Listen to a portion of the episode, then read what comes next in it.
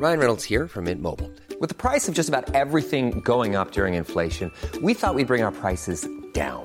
So to help us, we brought in a reverse auctioneer, which is apparently a thing. Mint Mobile unlimited premium wireless. Ready to get 30, 30, bit to get 30, bit to get 20, 20, 20, bit to get 20, 20, bit to get 15, 15, 15, 15 just 15 bucks a month. So, Give it a try at mintmobile.com slash switch. $45 upfront for three months plus taxes and fees. Promo for new customers for limited time. Unlimited more than 40 gigabytes per month. Slows. Full terms at mintmobile.com. Bonjour, bienvenue dans la saison 2 de Comme d'Archie, le podcast qui vous ouvre les portes du monde fascinant de l'architecture, dans une approche non manichéenne et pour ne pas opposer passé et futur, dans une réflexion transversale permettant de vivre au présent dans un cadre de vie plus heureux car mieux identifié. Carpe diem. Je suis Anne-Charlotte, chroniqueuse du podcast, accompagnée de l'ingénierie son pour vous offrir le meilleur. Merci et heureuse de votre fidélité. Maintenant, place au talent. Bienvenue dans Comme d'Archie.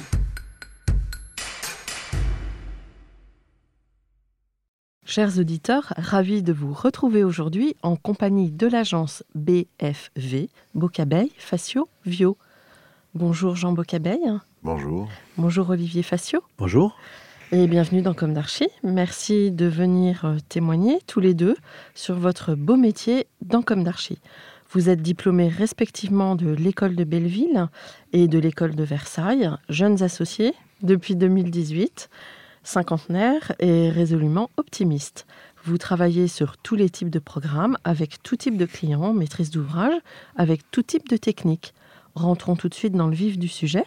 Quels ont été vos parcours respectifs, votre jeunesse?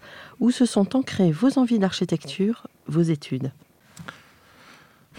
L'architecture, ça vient sans doute de. Bah, J'ai une mère architecte euh, qui euh, qui m'a surtout euh, entraîné tout le long de ma jeunesse à dessiner.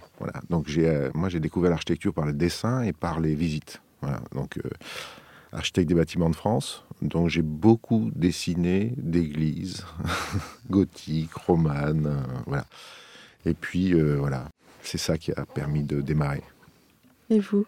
Alors, moi, je, beaucoup aussi par le dessin. J'ai toujours aimé dessiner enfant. Euh, et enfant, évidemment, j'avais cette idée d'être architecte que j'ai complètement perdue à l'adolescence. J'avais d'autres préoccupations, comme tous les adolescents.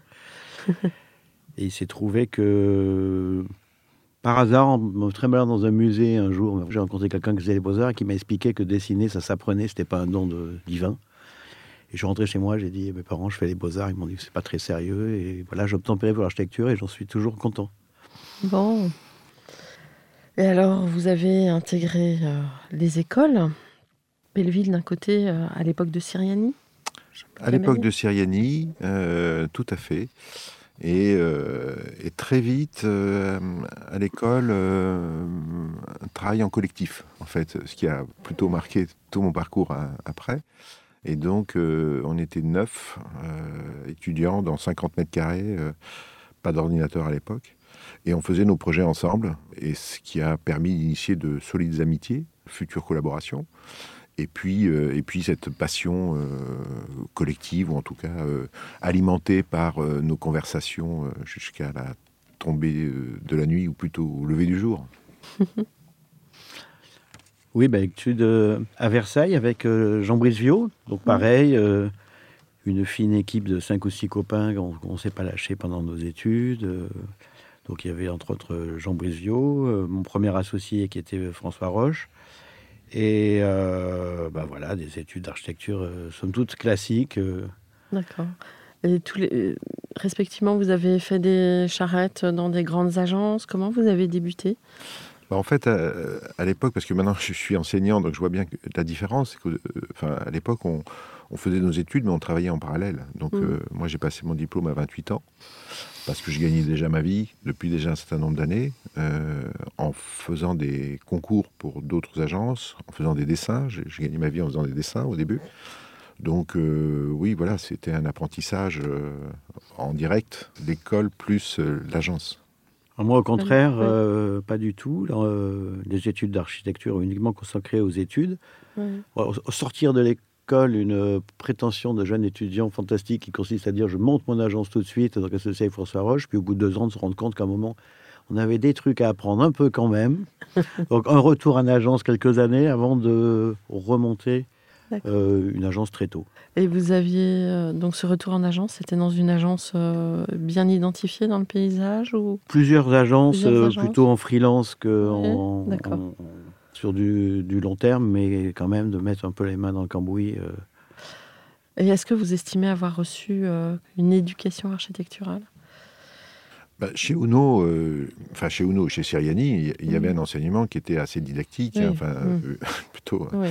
Donc nous, on n'avait qu'une envie, c'était d'en sortir un peu, c'est-à-dire qu'on maîtrisait très très bien tous les outils de ce type de réflexion et de ce, et surtout de cette représentation, parce que à l'époque, on sous-traitait pour des confrères qui sont aujourd'hui euh, très très connus, et donc on, on fabriquait, enfin on faisait des projets pour eux plutôt en sous-traitance pas trop dans les agences, on le faisait directement. En fait, on, a, on est passé de l'atelier étudiant à l'atelier euh, d'architecture avec mes copains d'ailleurs. Euh, et mhm. donc on sous-traitait et, on a eu envie euh, assez vite de, s'émanciper un petit peu de cette façon de faire. Voilà. Mhm.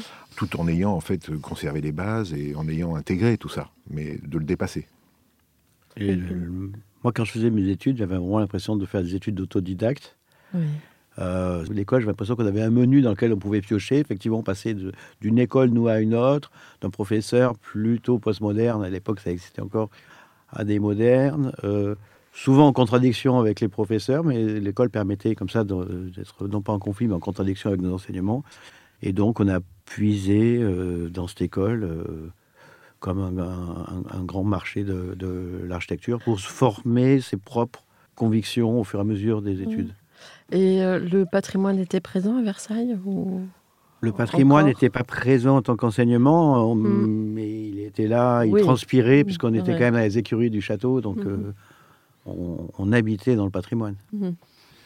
Bah, le patrimoine, moi j'avais cette culture-là, quelque part avant, et, et, arrivé chez, dans cet enseignement Uno qui était euh, pas moderne, mais plutôt néo-moderne, euh, il y a eu un choc de culture pour moi, très fort. C'est-à-dire que d'un seul coup, euh, plus aucune oblique, plus aucune courbe, plus plus rien d'ornemental, plus plus d'allégorie. C'était c'était très surprenant pour moi. Voilà. Mais en fait, le mélange des genres a façonné finalement une, des, convictions plus tard, quoi. Mais, mais en fait, ça a été quand même un petit peu un petit brutal. peu brutal. bon. Alors après, vous, montez votre agence. Vers quel âge, respectivement? Ah ben moi, euh, enfin, comme Olivier, juste après mon diplôme, à, à 28 ans, moi c'est pas mon diplôme, je l'ai passé à 28 ans. Le lendemain, j'étais à l'ordre. On a constitué notre agence tout de suite. Ouais, donc vous prêtez serment. On a prêté serment, exactement. Et puis on s'est euh, tout de suite engagé euh, avec une agence en sous-traitant, puis en faisant nos premiers projets. Et vous, Olivier? Pareil, tout de suite à 25 ans, ah à l'ordre et mmh. la galère. Voilà. Et donc, vous avez euh, chacun eu des trajectoires euh, un peu différentes avec vos associés, c'est ce que vous disiez? Ben moi, quand je suis sorti de l'école, je me suis associé donc à Ignacio Prego, mmh. qui était donc un, camarade, euh, copain de, promo. Et avec, justement, tout de suite, il y avait Christophe et Nicolas Zizel, Ouayoun de Cause aujourd'hui, bon, et tout un ensemble de gens ont partagé des locaux.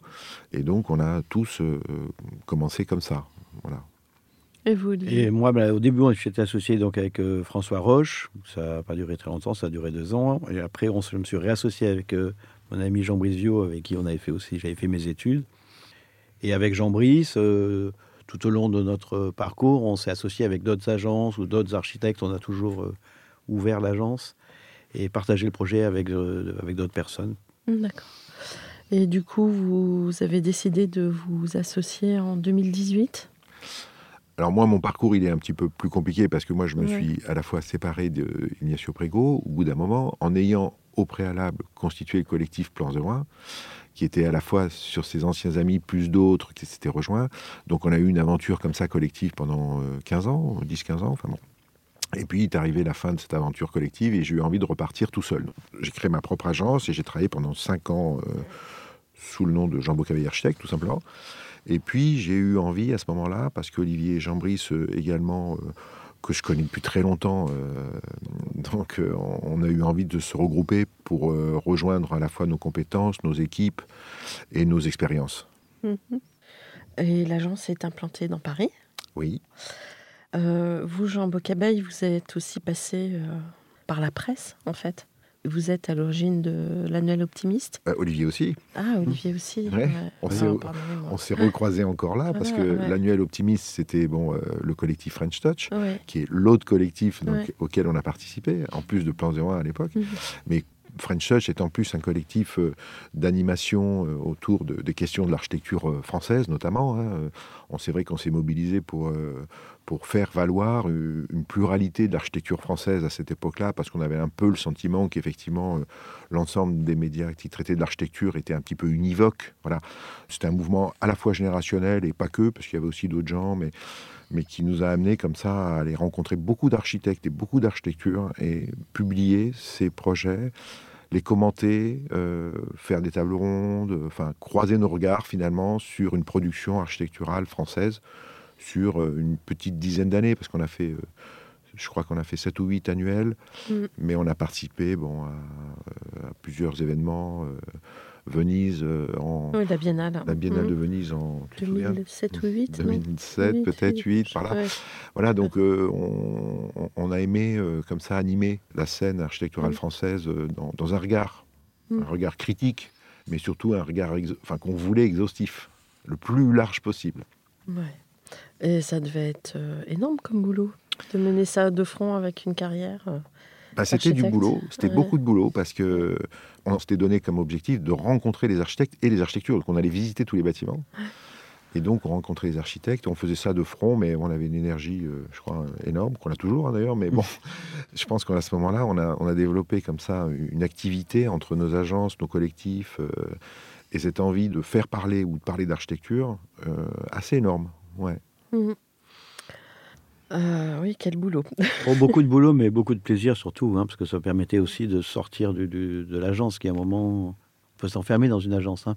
Oui, bien sûr. Et, et donc là, l'idée de sortir, de rencontrer, de parler, ne serait-ce qu'avec tous déjà les gens du collectif. Mhm. Ah, les soirées étaient fort agréables.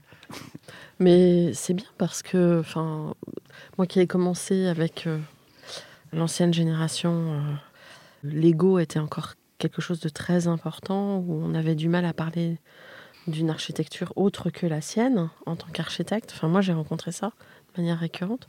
Je trouve que, est-ce que vous pensez que c'est une évolution euh, due à la génération, enfin une nouvelle génération, ou est-ce que, euh, enfin, je sais pas, ça m'interroge un Bah, peu. disons que notre, en fait. notre génération à nous, elle est déjà supplantée par une autre, donc qui a, Oui, qui a déjà non, aussi un autre regard. qui a- Ouais. Nous, on s'est ouvert comme ça. On a eu besoin effectivement de sortir de ces logiques un petit peu nominales, euh, Oui, des architectes avec un nom et tout ça, où effectivement, fut une période, un bon architecte, c'est un architecte mort, comme ça au moins on n'en parle plus. bon.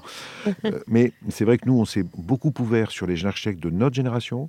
Et puis après, il y a une autre génération qui est arrivée, euh, avec tous les réseaux sociaux et tout ça, et qui est, à mon sens, beaucoup plus égocentrée, mais euh, qui a besoin de communiquer beaucoup sur eux-mêmes. Alors Ouais. que nous, on était dans une logique d'aller rencontrer d'autres architectes. Ouais. Donc, mais bon, question d'époque, je ne sais pas, après, ça fera l'analyser avec un peu plus de recul. En même Mais- temps, ils parlent beaucoup d'eux-mêmes, mais il y a une nécessaire euh, pratique collective, il me semble, non Mais Aujourd'hui. nous, nous on n'avait pas de com personnel, si vous voulez. Ouais. euh, à ce moment-là. Donc on était, on n'était pas, d'ailleurs, on n'était pas dans une logique de communication de nous-mêmes. On Mm. était dans une logique de communication de l'architecture, Oui, d'une Voilà. réflexion sur le- la pratique. ce qui n'est pas la même chose. Voilà. Oui, et puis il y a un, un paysage architectural qui, euh, maintenant, depuis plus de 30 ans, a énormément évolué. Moi, je me rappelle quand je suis rentré dans les années 80, j'allais dire, il y avait personne. Si, il y avait euh, peut-être Henri Siriani, euh, Ricardo Bofill et quelques-uns, mais quand on regarde les revues de l'époque, c'était d'une pauvreté Mhm. absolument euh, énorme. Enfin, je trouve, il n'y avait pas grand-chose. Et le, le secteur de la construction lui-même, d'ailleurs, il n'y a pas grand-chose à construire. Mhm. Et donc, le, je pense que le métier se réorganise et, et plus j'ai avancé dans ma carrière, plus on se rend compte qu'il y a de plus en plus d'architectes de talent. Donc effectivement, les, les histoires d'ego et de regroupement changent en fonction des époques. ça va. En tout cas, aujourd'hui, ça va très vite. Oui. Vous avez ce sentiment? Aujourd'hui, ça va de plus en plus vite et effectivement, les, les époques se succèdent, les, les, les, modes, on va dire. Nous, qui avons effectivement une petite cinquantaine maintenant, on a eu le temps de se rendre compte qu'on est passé du postmodernisme au néo-modernisme. Euh, aujourd'hui, on est dans une époque euh, tramiste, je ne sais plus comment on peut dire, ou tramisme, une espèce de, de sobriété d'un seul coup. Il y a eu une époque dite bling-bling, de laquelle, je pense, on nous a associé beaucoup, parce que French Touch a été beaucoup associé à l'idée de projet un petit peu, un petit peu hum, bruyant, euh, vociférant, voire euh, en tout cas gesticulant, bon, une époque comme ça, avec de la couleur et des matériaux et des formes un petit peu bizarres. Voilà. Et puis aujourd'hui, on est revenu euh, parce qu'il y a un discours sur une sobriété attendue dans notre époque, qui vient se superposer une sobriété architecturale. Euh, voilà, donc euh, d'un seul coup, on revient à des expressions extrêmement euh, épurées. épurées. Et surtout, je pense une qualité de l'architecture qui s'est extrêmement répandue. Mhm. À l'époque où j'ai commencé à travailler, donc on, pareil, on sous-traitait pour des agences parisiennes. Dès qu'il y avait un projet important en province, c'était forcément un architecte parisien. Il n'y a, pas, il y a quasiment pas d'architecte en province qui était connu. Et on voit que, comme ça, en 30 ans, le paysage a énormément évolué. Il y a des architectes de qualité partout, sur tout le territoire, euh, pour des petits et des gros projets. Et donc, euh, oui, bah, c'est un beau cadeau de la vie, quoi, de, l'architecture, tout d'un coup, qui, au fur et à mesure des années, qui est montée en qualité. Beaucoup mmh. plus de qualité, beaucoup plus d'exigence. Aujourd'hui, un concours, vous devez remplir des notices et prouver et, donner des éléments de réflexion sur votre projet qui sont très avancés, très pointus. Quand on faisait les concours à l'époque, c'était une coupe façade, vaguement à, une perce euh, à la main, au trait. Euh, c'était l'esquisse, vraiment. Mm. Aujourd'hui, on est sur des, des, projets qui sont extrêmement denses. Et pourtant, euh, j'ai entendu dire plusieurs fois qu'on construisait pour 50 ans. C'est-à-dire?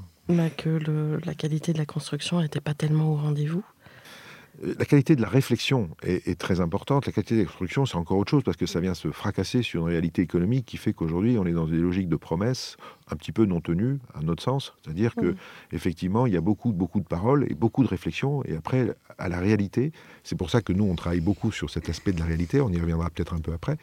Mais la dimension constructive, euh, elle est faite surtout de mots aujourd'hui. Mm. Et, quand on arrive après sur le chantier, euh, ben on, perd énormément par rapport à tout ce qu'on a pu promettre et tout ce qu'on a pu réfléchir. Mm. C'est-à-dire que la, qualité de la réflexion est bien meilleure, je pense, et la qualité de la, réalisation euh, se trouve appauvrie pas tant parce qu'il y a une perte de savoir-faire, mais, mais il n'y a surtout pas les moyens qui vont avec des promesses qu'on a engagées. Mm. Alors, ben, on va parler maintenant de l'histoire de vos projets, si vous voulez bien. Euh, vos projets emblématiques, passés, comme vous le souhaitez, et ceux euh, qui font votre actualité aujourd'hui? Les projets qu'on a pu réaliser euh, plus tôt, euh, on pourrait en reparler, mais nous, on a plutôt envie de parler des projets qu'on fait aujourd'hui, parce que les projets qu'on a fait, ils sont très bien. Nous, on pense que ce qu'on a fait, on a toujours été très exigeants avec nous-mêmes dans, la, production, de, enfin, dans, nos projets, mais, mais toute cette expérience accumulée nous permet d'être encore plus pointus sur les projets qu'on fait aujourd'hui. Et mhm. pour en revenir à ce que je viens de dire, nous, on est de plus en plus attachés à la euh, réalité constructive de nos projets. Et il faut que nos projets euh, soient à la hauteur des promesses qu'on a données. C'est ça notre objectif, et ça passe par euh, une réappropriation du savoir-faire constructif. Parce qu'aujourd'hui, on se rend compte que la production architecturale s'est dotée aussi de, maîtres d'ouvrage qui se sont équipés d'amots, euh, de start-up, de, plein de gens qui viennent autour, et qui euh, apportent évidemment beaucoup de réflexion sur le projet. Mais nous, architectes, on doit, enfin nous en tout cas, on va dans ce sens, se réapproprier la construction. Mmh. Donc le savoir-faire constructif. Et comment, en fait, on met des matériaux les uns avec les autres dans, euh, dans le meilleur dispositif pour que chaque matériau puisse être utilisé pour ses qualités intrinsèques. Voilà. Mmh. C'est les réinventer ont un peu euh, réinsufflé cette réappropriation du projet par l'architecte, non? Ben, Je pense que les réinventer, ils ont surtout un peu euh, fait que nous, fut une époque, on proposait plein de choses sur l'usage sur les bâtiments et nos promoteurs ou nos donneurs d'ordre euh, nous disaient bon, on n'est pas trop sûr. Mm. Le réinventer a d'un seul coup réinsufflé beaucoup de choses sur l'usage. Mm mais d'un seul coup aussi une grande perte sur euh, le, savoir-faire constructif. Parce que mm. d'un seul coup, ben, on a promis plein de choses, mais au résultat, euh, on ne les voit pas trop, ou en tout cas, c'est pas tout à fait. Euh, voilà. Donc nous, on revient vachement sur cette question-là. Olivier, alors, les projets Alors, les projets, vaste, vaste sujet. moi, le sentiment que j'ai sur les projets anciens et présent et futur, c'est qu'on a toujours travaillé euh, à l'époque avec Jean Brice et aujourd'hui avec Jean comme des projets de façon singulière. Peut-être pour ça que sur notre production, il n'y a pas forcément euh, toujours une ligne graphique euh, ou plastique identifiable. Et donc on a toujours pris les projets comme quelque chose de, de, singulier, unique, avec ce plaisir toujours renouvelé d'être surpris par le résultat auquel on arrive à la fin du projet et pas une image qui est déjà euh, préétablie. Ce qui fait que eh ben, toujours euh, autant de plaisir à, dessiner des projets, ben, depuis les premiers projets qu'on a pu faire avec Jean Brice, aujourd'hui tous les projets qu'on fait avec, avec Jean, ça ce plaisir renouvelé de, de tester de nouvelles techniques, de nouveaux usages, des nouveaux concepts, des nouvelles façons de raisonner et des nouvelles façons euh, d'habiter et de vivre. Alors par exemple, sur quel projet vous, vous aimeriez parler de ça? Une des expériences marquantes qu'on a vécues euh, et qu'on vit aujourd'hui avec Jean dans l'aménagement, euh, la plus singulière, c'est parce que pas que la plus grosse, mais la plus grosse, c'est l'immeuble plus qu'un immeuble en bois, qui est une vraie aventure d'architecte euh, par la durée. Ça a duré 10 ans. Combien de niveaux? Sept étages. C'est 30 000 mètres carrés de, bureaux autour de l'atrium et sept étages. Et ce qui était singulier dans cette aventure, enfin ce qui m'a le, le, plus marqué, c'est qu'il y a 15 ans maintenant, on proposait des meubles en bois avec des potagers, un atrium, etc. Et euh, ça paraissait farfelu au maître d'ouvrage. Les, cinq premières années, au bout de cinq ans, c'est devenu une évidence euh, pour tout le monde et ça a été réalisé en poussant le curseur encore plus à fond de ce qu'on avait proposé au début du, projet. Mhm.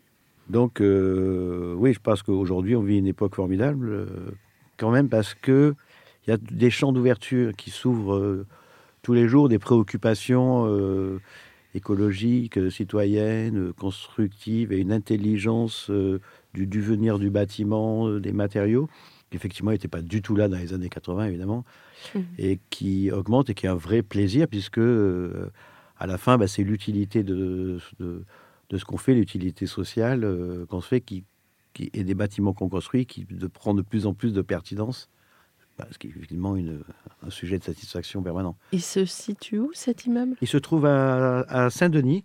Mhm. Il se trouve à Saint-Denis. Aujourd'hui, ça va être donc le siège de, de Paris 2024 et on travaille sur, euh, sur l'aménagement intérieur. D'accord. Il y a ce souci toujours constant, effectivement, d'être en veille, en fait, par rapport aux, évolutions de la société. Et je pense qu'on a toujours Olivier et Jean-Brice de, leur côté et moi à travers mes collectifs, hein, euh, essayer d'interroger la société pour que avant le projet, il y ait un sujet. Donc on s'interroge sur le sujet et c'est le sujet qui devient projet. Et ce qui effectivement a pour conséquence que bien souvent euh, les projets ne se ressemblent pas parce que les sujets sont différents et que les époques changent.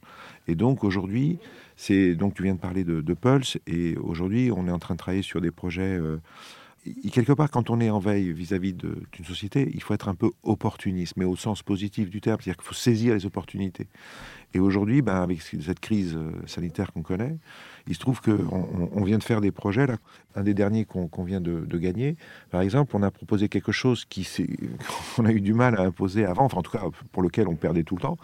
Mais cette fois-ci, c'est passé, c'est de proposer un projet avec des logiques, c'est du logement, avec euh, des logiques de desserte, de coursive extérieure qui permettent d'amener à son logement pour faire des logements traversants avec euh, une coursive qui, qui permet d'avoir un petit espace extérieur avant de rentrer chez soi. Enfin, il y a toute une idée de parcours, si vous voulez, depuis l'espace public jusqu'à chez soi, qui passe par des espaces extérieurs qualifiés. Et en fait, euh, quand on proposait ça avant, bah, ça marchait jamais. Et puis là, d'un seul coup, parce qu'on a pu bâtir un discours qui a résonné un peu aux oreilles d'un maire, en l'occurrence, euh, il s'est dit d'accord. Et euh, alors c'est ça, mais c'est aussi, euh, par exemple, en ce moment, on travaille sur des projets en, poussant très fort sur des caractères de réemploi de matériaux. Donc on l'avait déjà initié sur Pulse, on a travaillé ça sur une... Alors Pulse, c'est le fameux immeuble. Pulse, c'est le fameux, fameux immeuble où là, il y a eu un réemploi de, de, dalles de faux planchers. Donc là, on réutilise un objet pour son usage initial. Mais après, sur d'autres projets, comme on, a, on vient de terminer une crèche à Paris, où là, on a pu euh, travailler toute une façade de bâtiment euh, qui a été réalisée à partir de la récupération de porte-palières d'un immeuble qui était en, réhabilitation euh, juste à côté. On a pu récupérer ces portes, transformer, retrouver la matière première qui était le chêne et, dessiner une façade en tasseau de chêne euh, massif sur un projet euh, contemporain. Et ça, c'est des choses qui nous intéressent aussi beaucoup et qu'on essaie de déployer sur tous les projets qu'on a en ce moment. Donc, euh, il y a une question comme ça de, de saisir l'air du temps. Enfin, c'est plus que l'air du temps finalement. C'est aussi euh, être en phase avec son être temps. en phase avec son temps. Voilà. Ouais. Et euh, sur ce réemploi, vous travaillez avec euh, des spécialistes du réemploi, j'imagine? Oui, euh, sachant qu'il y a des filières qui sont en train de se développer. Alors c'est assez émergent encore en France, mais il y a des acteurs très impliqués et très volontaires. Donc c'est aussi quelque chose que nous on apprécie beaucoup parce que c'est des gens qui sont aussi impliqués que nous. Et donc euh, des gens qui effectivement sont en train de développer. Alors on travaille avec Bellastock par exemple, mais on commence à connaître de plus en plus d'acteurs effectivement. Et puis les territoires s'équipent euh, de plus en plus de plateformes de récupération de matériaux. euh, donc ben, nous on, on va rencontrer ces gens-là et on essaie de trouver des ressources, des moyens de stockage et surtout des matériaux qu'on pourrait réemployer. Et, et là-dessus, le champ d'invention est immense.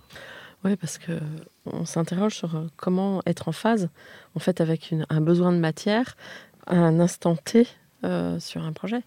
Entre le dessin, la projection, euh, est-ce que vous allez, c'est si facile que ça de trouver la matière au bon moment? Non, justement, c'est une question Mm. de, de- c'est, Ouais. une question d'opportunité au sens de, de- qu'il y a une Mm. temporalité pour ça. Donc effectivement, on peut se dire qu'on va. Initier une démarche de réemploi sans pour autant savoir exactement quel sera le matériau qu'on va trouver, ça, puisque c'est une question de sourcing. Enfin, il faut Mm. le trouver, ensuite il faut le stocker, puis il faut.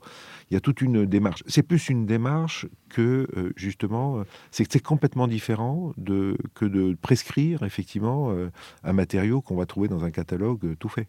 Mm. Même si les filières s'organisent pour développer des sortes de catalogues. Mais là, on est dans une phase transitoire où, où on est plutôt dans l'idée que on va déployer des moyens, de l'énergie pour développer un caractère de réemploi sur un projet, et au bout d'un moment, on trouve, on trouve le chemin.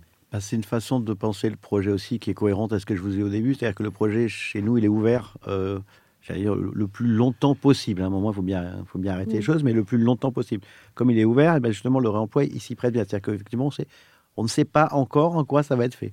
Ou Mm. comment. On se laisse toujours l'opportunité de d'avoir une, bonne idée à un moment, d'avoir un ingénieur qui nous apporte euh, quelque chose que qu'on n'avait pas, une entreprise aussi qui peut encore am- améliorer le projet. Donc, quand on travaille, on ne part pas sur un, a priori qu'il faut absolument réaliser comme on l'a dessiné euh, au poil, j'allais dire, mais en une, une façon de travailler qui laisse ouvert toujours aux, bonnes idées. Quand leur emploi, il s'inscrit parfaitement là-dedans, ben, d'être ouvert à ces opportunités qui vont se présenter ou pas. Et on se rend compte que chaque fois qu'on cherche, ben, il y a toujours quelque chose qui se présente. Donc, euh, une nécessaire agilité. Et oui, pour être souple. Alors, que représente pour vous le savoir construire que vous revendiquez? Est-ce que c'est vous venez d'y répondre ou vous avez quelque chose euh, à ajouter là-dessus? Ouais, Je crois qu'on on- on vient d'en parler. hein. Euh, Ouais. c'est- un petit peu tout ce qu'on vient de dire précédemment, mais c'est euh, c'est un souci. En fait, c'est ce qui est pas mal, c'est que finalement, architecte, c'est un métier qui dure longtemps. hein. donc, euh, on l'aborde euh, différemment euh, à 28 ans ou 25 ans. Et puis aujourd'hui, avec l'âge qu'on a, ben, on a toutes ces expériences, en fait. Et c'est là que ce, métier se, déploie aussi avec toutes ces expériences. Et aujourd'hui, nous, on a testé beaucoup de systèmes constructifs, sinon tous, dans plein de situations. Et ça nous donne un- une richesse, si vous voulez, de, vocabulaire ou en tout cas de pensée dans lequel on puise pour trouver euh, la réponse juste dans un contexte précis. Et aujourd'hui, ce savoir-faire constructif, il est le fondement même de notre pensée. Euh, Néanmoins, euh, on sait que un bâtiment en structure métallique, c'est énormément de dessins, c'est différence de matière et de matériaux. Vous en avez évidemment euh, acquis euh, les règles, mais il y a quand même des matières ou des matériaux qui sont plus difficiles que d'autres à mettre en œuvre, ou en structure, ou en parement, ou, euh, qui s'adaptent, euh, ou qui se combinent.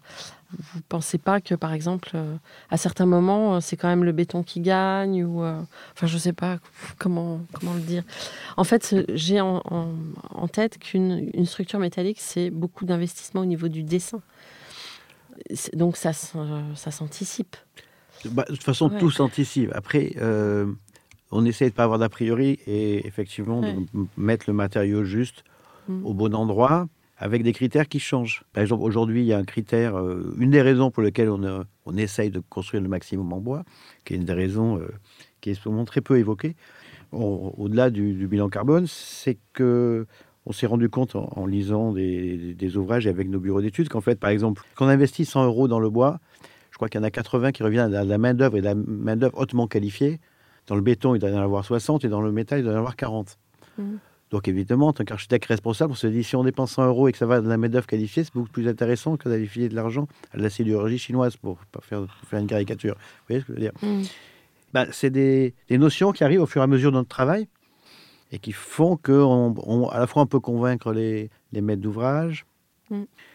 et on essaie de trouver le matériau le plus juste au, bon endroit.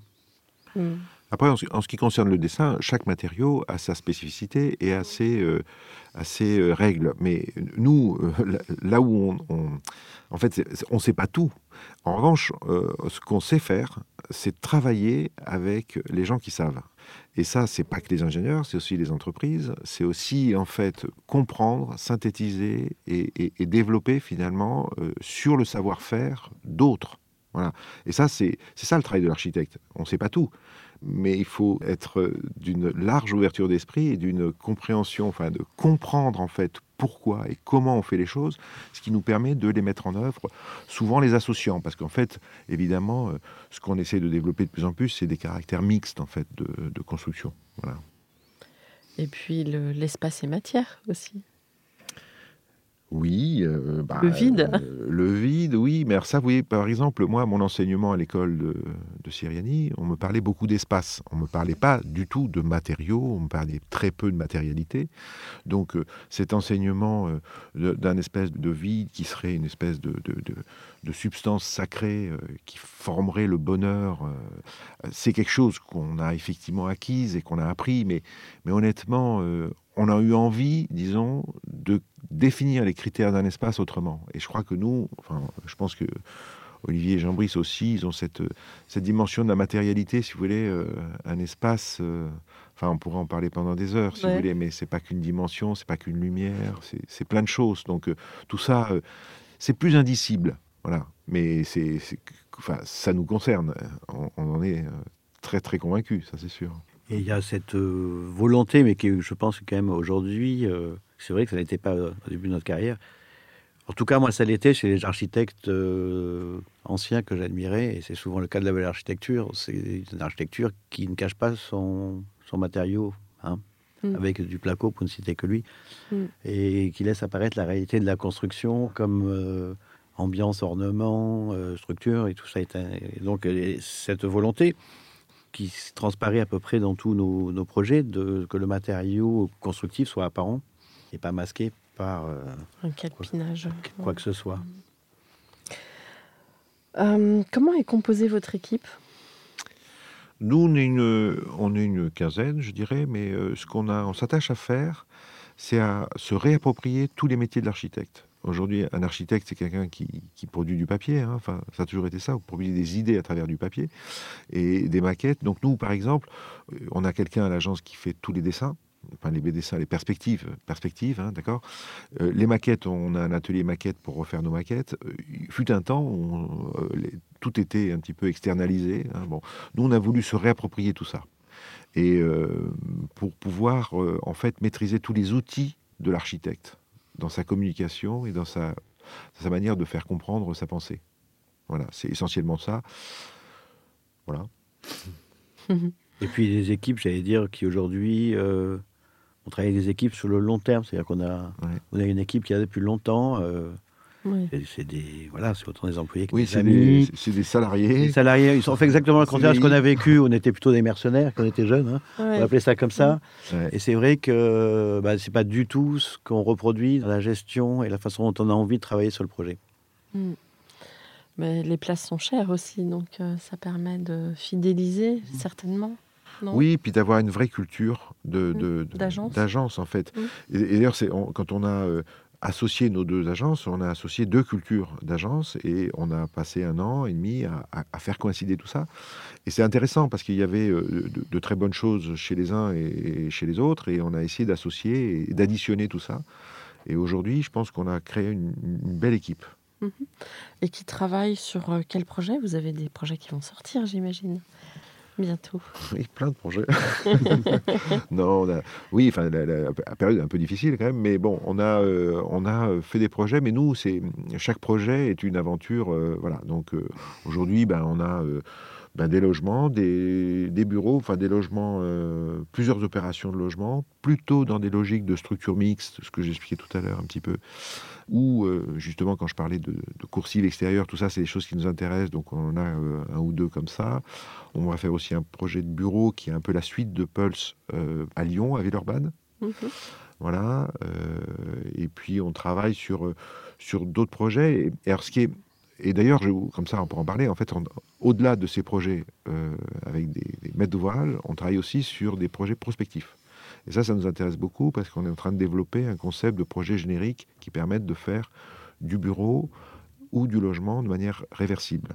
Voilà. Et ça, c'est un sujet qui nous préoccupe beaucoup parce que c'est l'ensemble de nos expériences mêlées de bureau et de logement à l'aune de ce qui se passe en ce moment qui nous permet de revisiter un petit peu cette question-là et d'être en mesure de proposer à des, euh, donneurs d'ordre, quels qu'ils soient, euh, des solutions par rapport à des logiques aussi de préfabrication, de filière sèche, tout ça. Donc ça, c'est des sujets qui nous intéressent beaucoup en ce moment. Voilà, autre sujet qui, nous intéresse beaucoup. euh, On vient de, livrer un bâtiment à Lyon sur les hauts de Fourvière contre l'amphithéâtre, qui est une réhabilitation, qui est une ancienne chaufferie que l'on réhabilité en logement, plus une, fondation le contemporain. Et donc un des sujets, qui est un sujet d'actualité euh, pour tout le monde, je pense, mais qui nous tient à cœur, c'est de, travailler sur la reconversion, la réhabilitation, quitte à changer les usages des bâtiments et de savoir euh, aujourd'hui qu'est-ce qu'on va faire des bâtiments de bureau, par exemple, ce qui est une vraie question que tout le monde se pose. Donc, Mm. En ce moment, on travaille beaucoup là-dessus avec euh, différents promoteurs, essayer de voir comment on peut réutiliser ce patrimoine. Euh, on vit une époque formidable où démolir un bâtiment, ça ne devient pas bien, ce qui est une bonne nouvelle. Mm.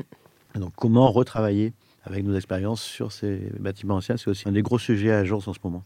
Bon, D'ailleurs, on, on est en train de travailler sur un bâtiment comme ça, qui est un très beau bâtiment dans le 14e, qui est rue Boissonnade, qui est un bâtiment de bureau de la ville de Paris. Mhm. Et un, un petit bâtiment très singulier, euh, mini Flatiron, mini, hein, mais bon, euh, rue de Boissonnade, et qu'on transforme donc de bureau en logement, avec une extension euh, en, en structure mixte bois-béton, encore, je reviens. Mais euh, voilà, et ça c'est un très joli sujet euh, sur lequel on travaille en ce moment Bon, et qui va être euh, livré quand? Qui va être livré dans bah, le là on est en appel d'offres donc euh, dans un an et demi. Euh, L'une de mes questions récurrentes dans Comme d'Archie est est-ce qu'aujourd'hui vous avez le sentiment d'avoir accompli ce que vous imaginiez à la sortie de l'école? Je vous dirais qu'à la sortie de l'école, j'imaginais pas grand-chose. Ouais. En tout cas, euh, les perspectives qui s'ouvraient à l'architecte à l'époque, c'est fait autre chose qu'archi, il n'y a pas de boulot. quoi. Il n'y avait, pas grand-chose à faire, c'était un peu compliqué. Surtout moi, je venais de province, c'était encore plus difficile. Donc, euh, ouais, je, n'imaginais pas grand-chose. Et si j'avais dû imaginer quelque chose, je pense que bah, ce à quoi on est arrivé était plutôt, Pas mal. plutôt mieux que ce que j'aurais pu imaginer à l'époque, oui. Et vous, Jean? Bah, pff, moi je suis comme Olivier, j'étais provincial donc arriver à Paris, construire déjà dans Paris c'était un truc euh, stratosphérique. De l'ordre du fantasme, quoi. De l'ordre du Hein fantasme. Oui. Voilà. Après, au-delà de ces, euh, de ces petites satisfactions euh, de l'ego, je dirais, euh, aujourd'hui, je trouve que hum, je ne m'attendais pas à ce que, effectivement, ce métier soit les objectifs de ce métier. Je- je- Enfin, ça a changé, ça, par rapport à ce que je croyais au début. Au début, je croyais justement c'était fabriquer des bâtiments et puis qu'on m'applaudisse. euh. Aujourd'hui, je pense que c'est différent, c'est donner beaucoup plus de sens à ce qu'on fait et, donc avoir compris que les architectures qu'on construit ben, vont nous suivre bien longtemps euh, et que des gens habitent dedans. ça, ça a pris du temps, c'est- ça paraît un peu, oui, mais quand même, ça prend du temps de comprendre qu'en fait, nos architectures euh, sont des, supports de vie d'autres. Voilà Mhm. Des lieux dans lesquels d'autres vont vivre. Et je pense que ça, c'est aujourd'hui qu'on en prend plus pleinement Bon. conscience et qu'on est aussi motivé par ça, en plus de tout le reste. Je me rappelle très bien, euh, avant de démarrer les études d'architecture, est allé voir un architecte pour lui demander si c'était pas une idée farfelue, si c'était une bonne idée. Et à l'époque, sa réponse était euh, il y a 90% d'emmerde et 10% de plaisir. Pour les 10%, ça vaut le coup. Euh, je dirais aujourd'hui, bah, euh, ouais, on doit être à 50-50, quoi. Le, le pourcentage s'est amélioré. Hein Ouais, donc vous êtes réellement optimiste Et ouais, on essaye. Oui, oui, Ouais. oui, oui, oui. Vous, la crise sanitaire a beaucoup impacté votre pratique? Oui, un petit peu. Après, la crise sanitaire, euh, c'est structurel, puisque c'est tombé euh, comme ça pour tout le monde. Et puis nous, conjoncturellement, bah, ça tombait à un moment où on avait un, peu de, un petit peu un creux de projet, tout ça. Mais bon, voilà. Après, oui, ça a un peu... Enfin, ça a modifié notre pratique. Euh, oui, parce qu'on a été obligé d'adapter avec des logiques de télétravail et un petit peu de, zoom en continu. Mais pour autant, ça change aussi surtout nos façons de penser et, enfin nos façons de penser euh, les, espaces qu'on est en train d'imaginer. C'est-à-dire qu'on pense que ça va avoir un impact important sur la façon dont les gens habitent, sur la façon dont les gens travaillent, et que donc nous, on se doit de penser, de proposer des solutions par rapport à ça. Vous aviez participé à la réflexion du pavillon de l'Arsenal bah moi, j'avais écrit un petit texte euh, sur les mauvaises herbes. Enfin, bon, c'était l'idée de dire que cette notion de nature euh, revenait très très fortement au sens où cette nature qu'on ne contrôle pas, malheureusement pour les hommes qui souhaitent tout contrôler, et euh, eh ben voilà, quelque chose nous échappe et nous met bien dans l'embarras. Mhm. Alors, comment imaginez-vous euh, ce monde d'après? Vous l'imaginez ou? On essaye, c'est quand même le, mm. le cœur de notre métier, c'est aussi mm. de construire pour demain. Donc, si on ne protège pas demain, ben, on ne fait pas notre métier.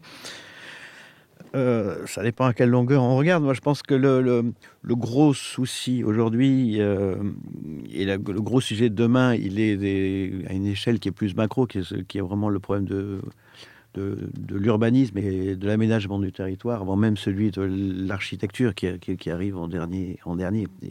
Où effectivement, on a des leviers, mais les leviers essentiels, c'est l'aménagement du territoire et, et l'urbanisme. Il y a une évidence aujourd'hui qu'il faut euh, densifier le maximum.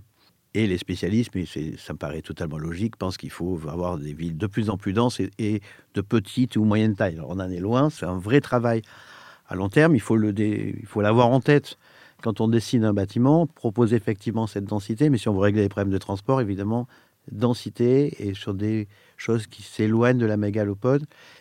Et puis après, on a tous nos, nos fantasmes du monde de demain, mais je pense que le, fantasme du monde de demain qui imagine tout le monde dans sa petite fermette avec euh, au milieu d'un paysage bucolique, etc., c'est une, une, belle image qui, à mon avis, ne correspond pas du tout à la, réalité de ce qui devrait advenir si on veut être raisonnable et responsable euh, au niveau de, de l'énergie et donc des transports. Et puis ce, la densité, bah, c'est se tenir chaud. Hein. Bon, après, il y a un autre aspect, c'est qu'on est dans une époque où on est toujours très, très orienté vers une pensée du, du moins. C'est-à-dire euh, bas carbone, enfin on utilise des, termes comme ça. Euh, donc, euh, de, minimiser l'empreinte. Minimiser l'empreinte. Enfin, on est toujours sur des logiques de réduction. Bon, ce qui est incontestable, mais, mais je pense qu'il faut peut-être retrouver le plus en changeant les critères. C'est-à-dire que, par exemple, plus de confort aujourd'hui, est-ce que ça ne veut pas dire forcément se chauffer plus. Mais euh, peut-être que c'est se dire plus de lumière. Parce qu'il y a quand même un truc un peu dingue à se dire qu'on va, euh, pour réduire euh, nos consommations, se retrouver dans des projets de plus en plus compacts, avec des projets de plus en plus épais, avec des, fenêtres de plus en plus petites. Donc c'est logique de moins, moins, moins. je trouve qu'il faut trouver quels sont les critères qui nous permettent de faire du plus, plus, plus, tout en respectant effectivement la, la grande dynamique qui est la nôtre, à savoir moins consommer. Mais moins consommer, ça ne veut pas dire forcément moins de confort, à mm. condition de changer la notion de confort. Mm.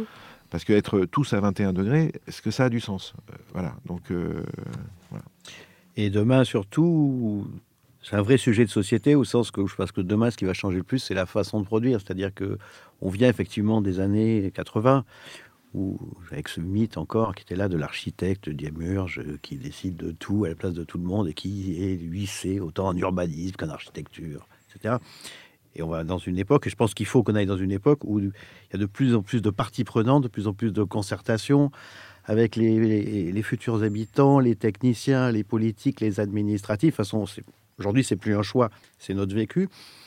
Et je pense que dans le futur, on ne sait pas où ça va, comment ça va se cristalliser, mais c'est cette partie-là qui va transformer plus le, encore l'architecture, c'est une façon de comment l'architecture c'est réapproprié par le collectif, c'est réapproprié par les gens, c'est réapproprié par les politiques, c'est réapproprié par le quartier, de façon à ce que ben, on puisse faire usage de, l'architecture de façon intelligente. Et vous avez l'impression que le commun des mortels s'y intéresse euh, tant que ça? Bah, donc on leur propose, euh, si on propose sur un immeuble de logement, local commun, un potager, etc., c'est-à-dire des, des lieux qui fabriquent du commun, évidemment, tout de suite, ça va intéresser les, les gens. Quand on propose des immeubles où il n'y a pas de commun, comment voulez-vous que les gens décident euh, quoi que ce soit?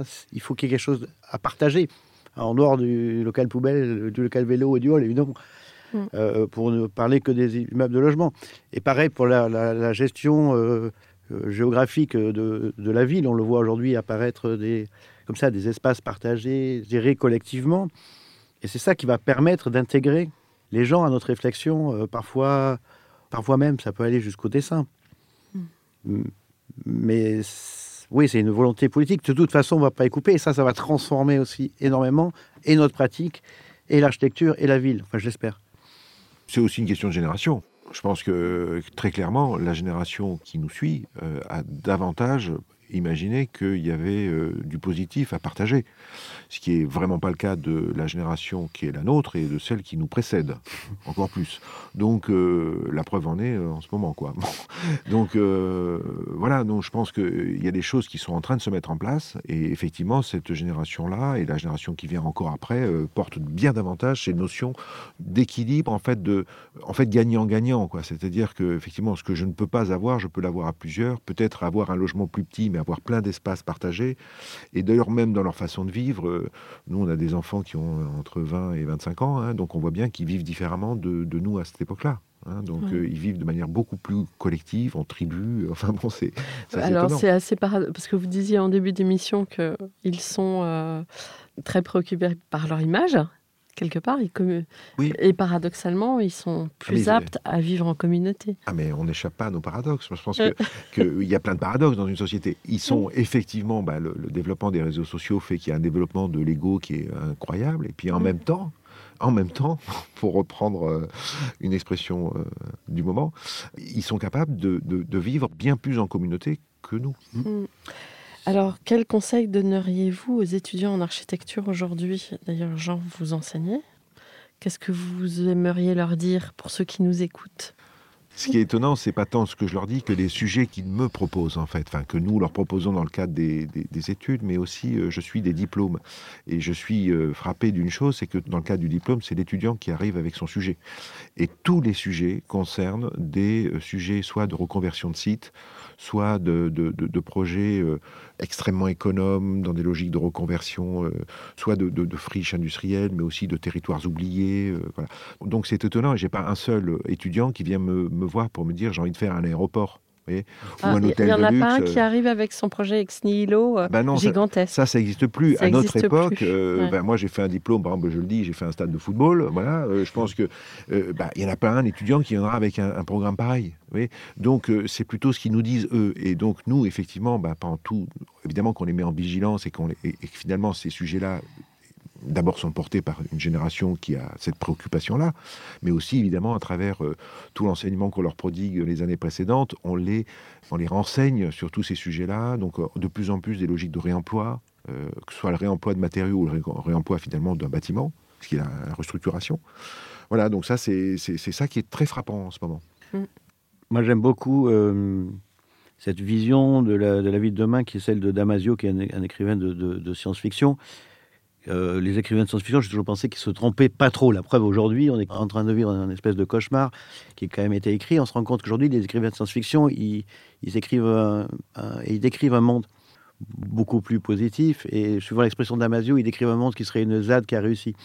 Mhm. Alors, je pense pas que ça soit de point de vue formel ou, ou architectural, enfin, je l'espère.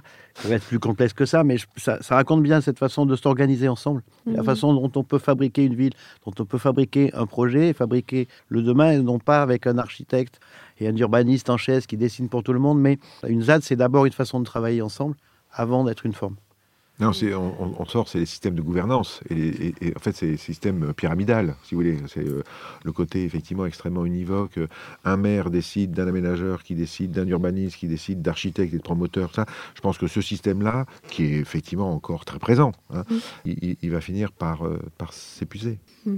Je pense que euh, on, peut plus décréter à ce point euh, des territoires avec des pensées uniques, euh, même si euh, tout le monde fait énormément d'efforts pour que tout soit fait en même temps, mais le en même temps, justement, parfois, c'est un peu compliqué. On On le voit très bien aujourd'hui sur des, des, des expériences que moi j'ai menées il y a quelques années, mais à toute petite échelle, et qu'aujourd'hui ça commence à se structurer. C'est des échelles d'immeubles où effectivement, bah, c'est des propriétaires qui se réunissent euh, pour habiter au sein d'un immeuble. C'est pas un promoteur qui vend un produit, mais des gens qui arrivent à se réunir pour fabriquer du programme, euh, de l'architecture et, et donc de la vie. C'est quand même très très très nouveau et je pense qu'on va aller forcément dans, dans ce sens-là. Finalement, l'individu va être beaucoup plus actif. On l'espère.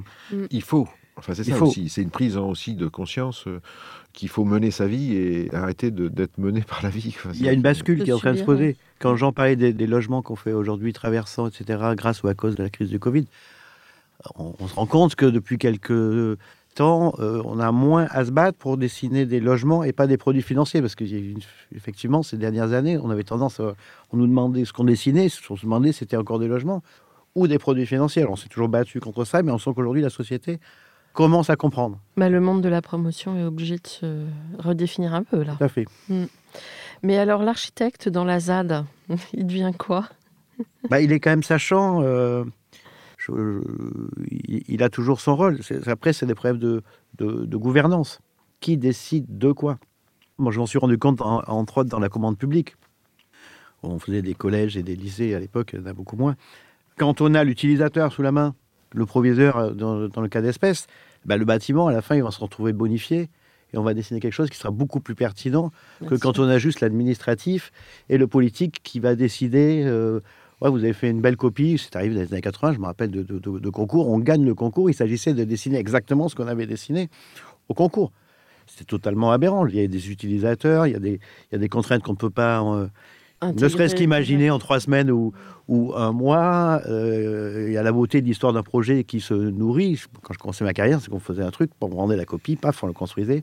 Il n'y avait pas beaucoup de- d'output D'interactivité. l'output extérieur pour nous aider à dessiner. Mm. Plus le proviseur est là, plus les parents d'élèves sont là, et même les élèves, à la limite, c'est que du bonus pour le projet. Mm. Et on, on va vers une époque comme ça, heureusement. Bon. Lors de l'interview récente d'un architecte dans Comme d'Archi, ce dernier exprimait son regret de voir la notoriété des projets aujourd'hui dépendre de la force de frappe de l'architecte euh, lui-même en matière de communication, enfin, ou de sa chargée de communication, parce qu'il y a beaucoup de femmes. Alors, qu'en pensez-vous Et entre communication et architecture, quelles seraient les limites à ne pas dépasser Et donc, je rappelle que vous avez œuvré longtemps au fameux annuel optimiste. Donc, euh, Bah, ce qui est sûr, c'est que la communication à notre époque, euh, c'est incontournable. C'est-à-dire qu'il faut y réfléchir, il faut avoir un avis là-dessus. Donc effectivement, nous, dans la continuité quelque part de ce qu'on a fait avec euh, French Touch à l'époque, à savoir ouvrir finalement le champ de l'architecture et donc partager en fait, partager des découvertes. Nous, notre façon de communiquer, euh, elle est consciente là-dessus. C'est que notre, notre site, vous trouvez euh, tous les éléments du projet. Vous trouvez les plans, vous trouvez les détails constructifs. Donc, on partage tout. Nous, on est plutôt dans une logique euh, open data. Et l'idée, c'est que les bâtiments qu'on va pas faire, et il y en a un paquet, et ben, si quelqu'un peut s'en emparer pour les faire, et ben, tant mieux. Parce que euh, les logiques de communication où on est euh, seulement dans l'idée de faire apparaître une image euh, un peu, un peu énigmatique, puisqu'on ne dit pas ce qu'elle est, on ne dit pas ce qu'il y a- ce qu'il y a derrière, juste pour capter un autre bâtiment. hein, si vous voulez, je, je le comprends, hein, enfin on le comprend tous, hein, ça, ça fonctionne comme ça en ce moment. Mais nous, on essaye d'être beaucoup plus carte sur table, ou plutôt d'offrir, en fait, c'est-à-dire que notre travail, euh, c'est ça ce qu'on communique. C'est pas nos projets, c'est notre travail. Mm. Voilà. C'est ça notre envie euh, à travers les, bah, tous les réseaux euh, de communication d'aujourd'hui. et Olivier, vous aviez quelque chose à ajouter? Oui, moi j'ai toujours eu l'impression que, bon, grâce à, à- à- à Jean, il y a un peu, il y a un peu Ouais. plus de communication au sein de, de notre nouvelle agence. Avec M. Vieux, on a été vraiment minable à ce niveau-là. On pourrait en parler comme ça, mais on se rend compte qu'en fait, si le bâtiment vaut la peine, la communication, elle est là. quoi. Elle marche. Elle marche, elle marche. Oui, Mm. s'il y a quelque chose de singulier, d'intéressant à raconter, évidemment, ça va être raconté par euh, votre métier. Il est bien fait. Oui, nous, on a un rôle de passeur et il faut bien assurer ce rôle. Et c'est vrai que à travers euh, Instagram, tous les réseaux maintenant, euh, on voit que un bon travail d'architecte, ou là où le contrat a été rempli, les gens ont quand même cette facilité à le relayer, à le reconnaître. Mm.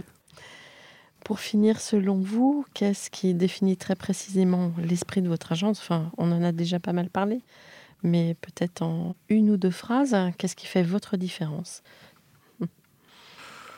Voilà, pour reprendre un petit peu ce, ce tout ce qu'on a dit, moi je pense que nous, on a une approche très réaliste, très pragmatique, mais ce qui n'empêche pas l'invention, bien au contraire. En fait, nous, on invente à partir de ce qu'on sait. C'est un pragmatisme, c'est-à-dire que c'est sur des choses qu'on maîtrise ou pour lesquelles, en fait, on s'entoure de gens qui nous permettent de les maîtriser, qu'on propose de l'invention. Et donc, aujourd'hui, il faut être force de proposition parce qu'on est dans une, époque de, de transition importante. Voilà. Et nous, on, on- Et on puis, propose. Peut-être retrouver le plaisir aussi. Ouais. La notion de plaisir est, Dans- est en une- architecture. est une notion qui est débattue aujourd'hui parce que dans ces espèces d'injonctions sur la sobriété, tout ça, il y a un Mhm. caractère un petit peu euh, appauvrissant, si vous voulez, où il faudrait se retenir, euh, enfin, il faudrait être dans la retenue, et donc on se permettrait plus. Bon, le plaisir, c'est pas que le dessin d'architecture, c'est aussi, ben, par exemple, quand on a fait euh, Pulse, on s'est rendu compte d'une chose, c'est que cette atmosphère intérieure, si vous voulez, le bois, c'est pas seulement sa vertu euh, sur euh, sa valeur carbone, c'est aussi ce que ça dégage. C'est-à-dire qu'à un moment donné, c'est c'est un matériau qui permet de donner un sentiment de bien-être très fort. Donc ça, c'est indécelable dans une photographie. Il faut le voir, il faut être dedans pour le comprendre. Voilà. Et vous parliez de plaisir. euh, moi, je pense que ce plaisir d'être toujours surpris par euh, le bâtiment qui va advenir que l'on ne connaît pas. Et garder toujours cette surprise sur la production qu'on va, Mhm. Va dessiner. Euh, merci beaucoup euh, pour votre témoignage riche. Et retrouvons-nous donc sur euh, votre bâtiment Pulse en anglais dans l'édition de mercredi. Merci. Au revoir. Au revoir. Au revoir.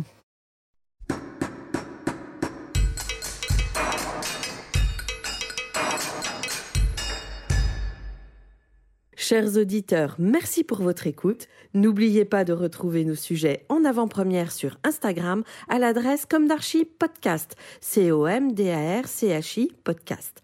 Si vous aimez ce podcast, favorisez sa diffusion en lui donnant 5 étoiles sur Apple Podcast, plus un petit commentaire, ou sur votre plateforme de podcast favorite. Et surtout, abonnez-vous pour écouter tous nos épisodes gratuitement. À bientôt, et d'ici là, Prenez soin de vous. Mom deserves the best, and there's no better place to shop for Mother's Day than Whole Foods Market. They're your destination for unbeatable savings, from premium gifts to show-stopping flowers and irresistible desserts. Start by saving 33% with Prime on all body care and candles. Then get a 15-stem bunch of tulips for just $9.99 each with Prime. Round out Mom's menu with festive rosé, irresistible berry chantilly cake, and more special treats. Come celebrate Mother's Day at Whole Foods Market.